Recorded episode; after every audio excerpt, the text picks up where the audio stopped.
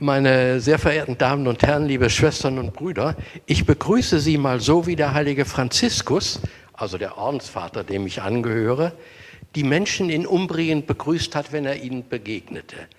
Er begrüßte sie natürlich auf Italienisch, Buongiorno, buona gente. Guten Morgen, gute Leute. Das war sein Gruß. Guten Morgen, natürlich, der Alltags, aber gute Leute. Franziskus war zutiefst überzeugt, die einzelnen Menschen, denen er begegnet, sind ein Ebenbild Gottes. Die sind im Kern gut. Und deswegen diese tiefe Überzeugung. Und sie wissen, so wie man in den Wald reinruft, so schallt es zurück. Und wenn ich mit einer solchen Einstellung auf die Menschen zugehe, dann löse ich im Grunde etwas sehr Positives aus. Und deswegen möchte ich Sie eben heute Morgen am Sonntag so begrüßen.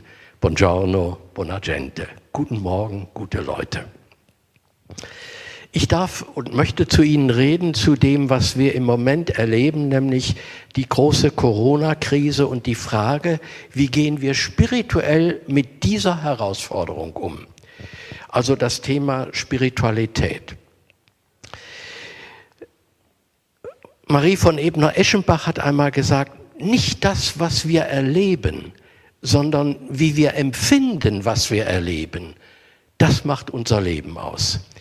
Also nicht nur die Fakten, sondern wie wir uns mit den Fakten auseinandersetzen, wie, welche Resonanz wir auf sie geben. Das sind Dinge, die unser Leben ausmachen. Und ich glaube, das können Sie alle bestätigen. Die einen empfinden eine Krankheit als eine enorme Belastung und es gibt andere, die relativ locker damit umgehen können, gelassen damit umgehen können. Die einen äh, reagieren hysterisch, die anderen mit Tapferkeit und Gelassenheit und sagen, so wie es kommt, wird es genommen, so leben wir. Die, wie wir uns einstellen, das können wir nicht alle nur selber bestimmen, aber daran haben wir einen Anteil.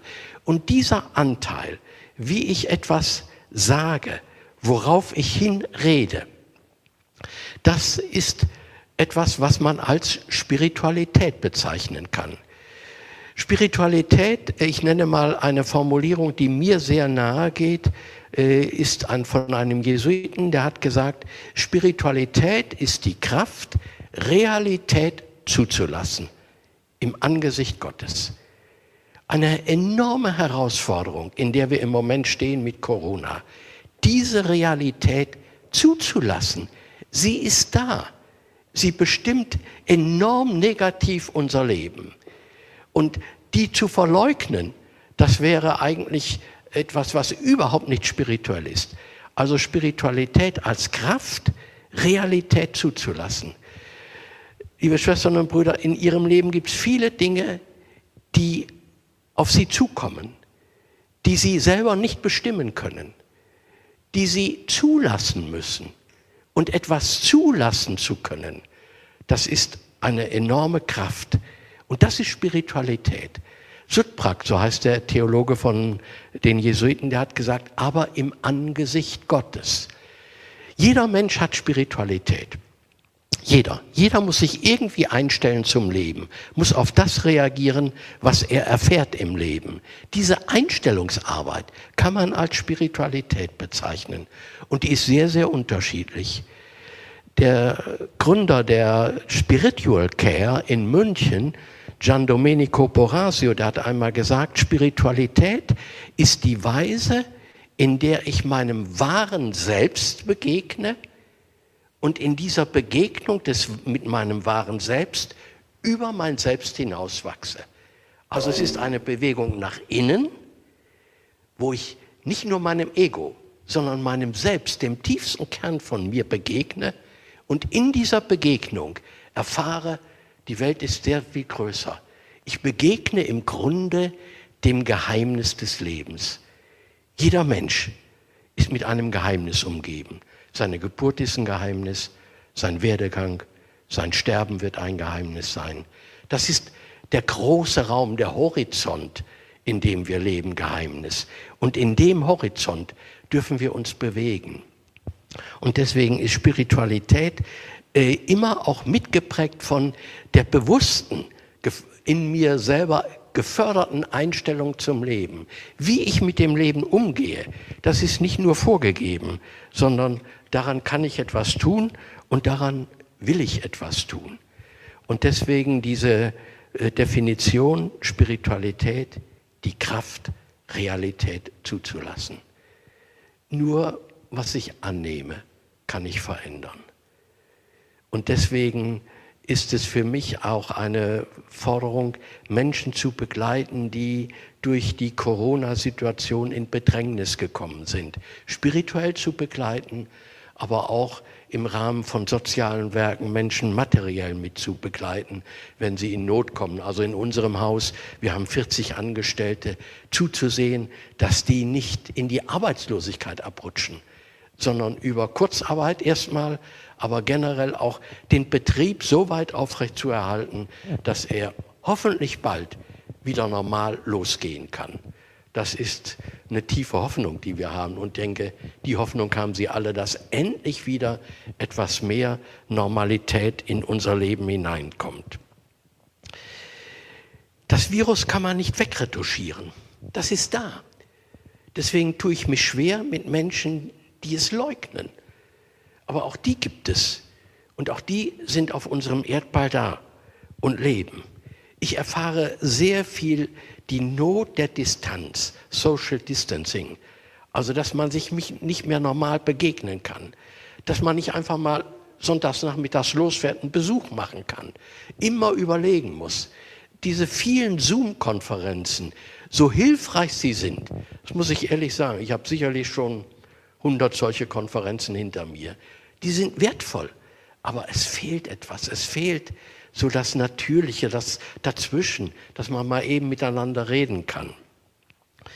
Deswegen, dieses Zulassen ist für mich äh, an einem Punkt ganz wichtig geworden, was uns vielleicht vorher in der Welt nicht so bewusst war, in unserer westlichen Welt, nämlich die Begegnung mit der Unverfügbarkeit. Wenn wir ehrlich sind, wir waren doch wirklich in einer Welt, in der wir viel machen konnten. Wir konnten reisen, wir konnten uns was anschaffen, wir konnten uns bewegen. Wir waren doch eigentlich wenig behindert. Und erfahren auf einmal, dass es Dinge gibt, die unverfügbar sind. Dieses Coronavirus hat uns konfrontiert mit einer Ohnmacht und gleichzeitig herausgefordert sehr viel wissenschaftliche Forschung, Medizin und so weiter. Das ist etwas auf der einen Seite auch Großartiges zu sehen. Unser Leben ist eigentlich letztlich immer unverfügbar. Das ist uns neu bewusst geworden und das zu retten und das nicht nur negativ hinzunehmen, sondern sich darauf einzustellen und damit zu leben, finde ich eine spirituelle Herausforderung und eine Größe. Unverfügbarkeit nicht nur im Negativen, ich habe im Moment in meinem Bekanntenkreis drei Frauen, die schwanger sind und eine hat das Kind geboren. Ich habe das nie erlebt, aber welch ein Glück, dass ein Kind gesund zur Welt kommt. Und ich habe drei Seminare gehalten für Eltern, die ihr Kind bei der Geburt oder kurz nach der Geburt an den Tod verloren haben. Ich bin der Macht des Dunklen der dunklen Macht des Unverfügbaren begegnet mit diesen Ehepaaren. Das waren für mich beeindruckende Seminare, wie Menschen mit dieser Zumutung, mit diesem Überfall von Tod leben mussten und Leben zu leben gelernt haben. Das ist also Unverfügbarkeit in den wunderschönen Zeiten, wenn der erste Schnee kommt. Was freuen sich Kinder, wenn sie plötzlich das Schneeerlebnis haben. Ist ja unverfügbar, den Schnee kann man nicht machen. Und wenn man ihn behalten will, in die Hand nimmt, dann zerfließt er einem. Also Unverfügbarkeit ist nicht, dass ich sie verfügen kann. Das wird mir daran sehr deutlich. Mir wird auch deutlich die ganze Fragilität unseres Lebens. Und darauf kann ich nun unterschiedlich antworten. Als Christ möchte ich die Fragilität, die Fragmentarität erstmal anerkennen und auch annehmen und mir deutlich machen, was habe ich denn neben dem, was brüchig ist, an Gutem. Und das zu verinnern, was mir alles geschenkt ist im Leben. Meine Gesundheit, mein einigermaßen klares Durchkommen, dass ich Arbeit habe, dass ich in Beziehung leben kann. Das ist ein Grund unendlicher Dankbarkeit. Und den kann ich nur an Gott zurückgeben. Wem soll ich denn sonst? Ich kann den Menschen danken und mir selber auch dankbar sein, dass ich gut begabt bin. Aber letztlich brauche ich eine Adresse, an die ich das weiterleiten kann. Das ist für mich Gott. In diesem Spannungsfeld von Angst und Vertrauen zu leben, in diesem Spannungsfeld von Schmerz und Sehnsucht, von Kontrolle übers Leben haben und gleichzeitig frei bleiben oder eingezwängt sein. All diese Dinge zu lernen, das zu verinnern. Also das ist ja ein Wort, das es so im Deutschen eigentlich nicht gibt. Es gibt erinnern. Aber die Vorsilbe ver hat, ist immer im Deutschen verbunden mit Verstärkung. Und wenn ich etwas verinnere, dann behalte ich es, dann will ich es auch behalten. Und des Weiteren kommt für mich dazu, teilzunehmen am Leben der Menschen. Ich habe viele geistliche Begleitungsgespräche und darf phasenweise teilnehmen an den wunderschönen Entwicklungen einer Biografie, aber auch an den Brüchen und manchmal an den schrecklichen Dingen, die Menschen zugemutet werden. Daran teilnehmen zu können, das ist etwas Großartiges und nicht nur mit dem Verstand, sondern soweit es mir möglich ist mit Empathie, mit Einfühlungsvermögen.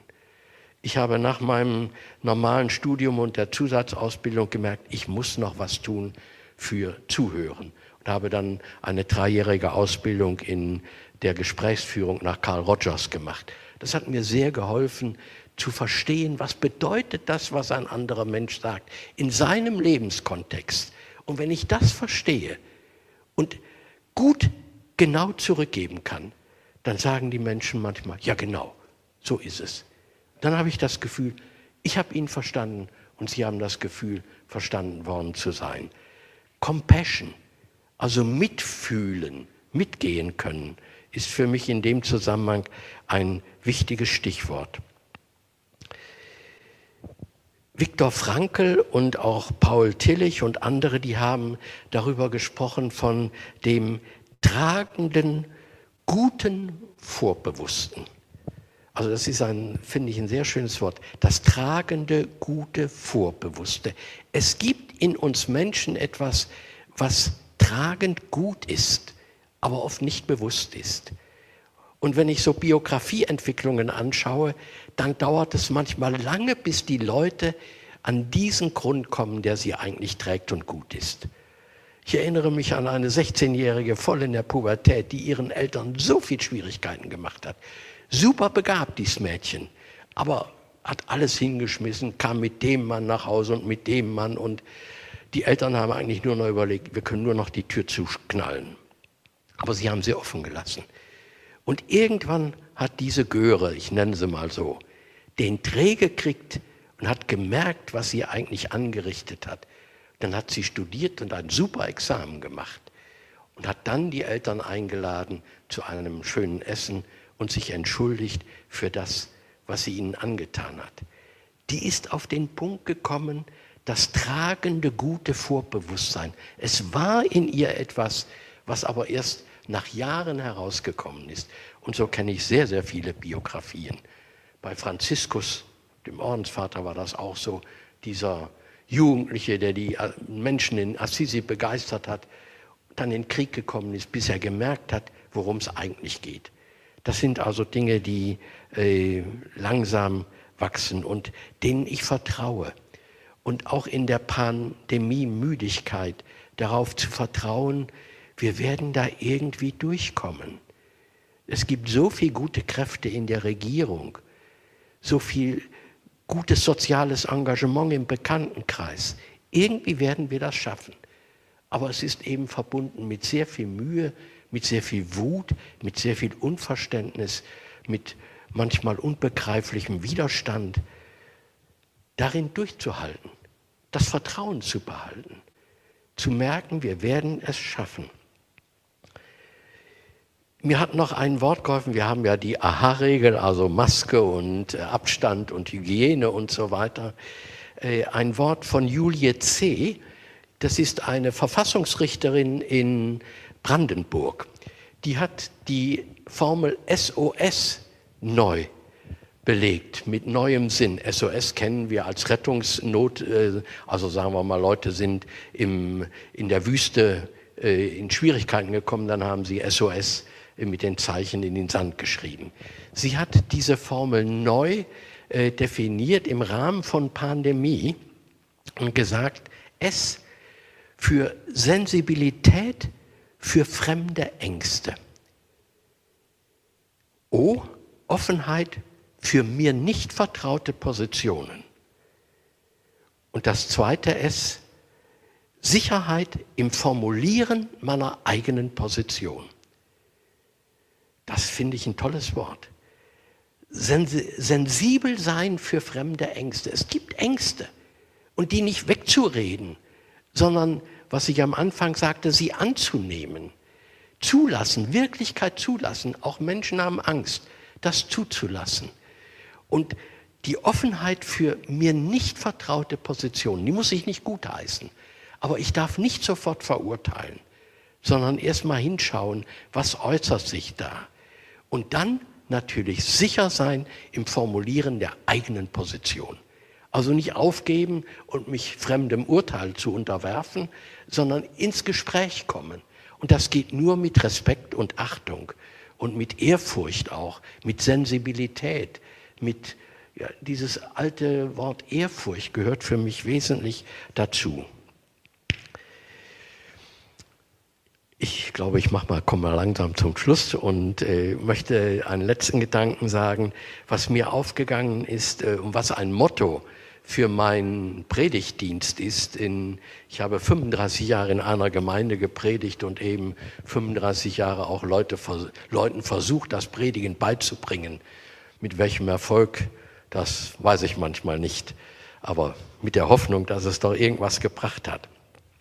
Ich habe gelernt von einem Wort von äh, dem früheren Bischof von Aachen, Klaus Hämmerle.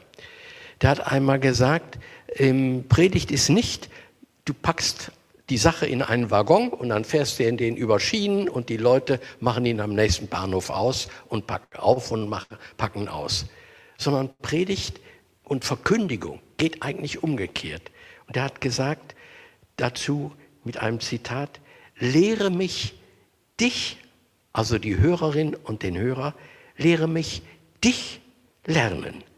Dein Denken und Sprechen, dein Fragen und Dasein, damit ich daraus die Botschaft lerne, die ich dir sagen darf. Also predigt nicht, ich habe was und geb's dir, sondern umgekehrt, ich lasse mich auf meine Hörerinnen und Hörer ein, versuche ihr Leben zu verstehen, um daraus zu lernen, was ich ihnen sagen darf. Das ist also so eine Bewegung, nicht so eine Bewegung. Und das hat mir sehr geholfen, mich mit Menschen auf den Weg zu machen. Die 35 Jahre in der Gemeinde, das war eine Dorfgemeinde in der Nähe von Münster. Da habe ich alles mitgemacht. Feuerwehrwagen einweihen, Schützenfest, Hochzeiten, Taufen, Trauungen, Beerdigungen, ja, was alles äh, so im Leben einer Gemeinde vorfällt. Dazwischen sein, mit den Leuten sein und manchmal eben gar keine großen Ansprüche haben, sondern so wie das so ein, damit möchte ich schließen mit der Geschichte, so ein kleiner Junge, also eine Mutter hat ihrem Jungen gesagt, so klein, äh, geh mal zur Post und hole Briefmarken. Und sie hat das Geld abgezählt und dem Jungen mitgegeben. Der geht zur Post und kriegt auch die Briefmarken und dann fragt der Beamte, der Junge hatte seinen Freund mitgebracht, und du mein Kleiner, was willst du? Und er hat gesagt, ich bin nur mit. Was für ein wunderschönes Wort. Ich bin nur mit. Ich gehe mit den anderen, ohne viel zu wollen, und trotzdem ist es eine Stärkung für sie, wenn ich mitgehe. Ich finde, Ehe ist, ich bin nur mit, Franziskaner sein, ich bin nur mit, wie wir das Lied gehört haben, ich bin da, Ich bin nur mit. In diesem Sinn wünsche ich Ihnen, dass es Ihnen gut geht, dass Sie gesund bleiben, Sie gut durchkommen, dass Gottes Segen Sie begleite. Danke für Ihr Zuhören.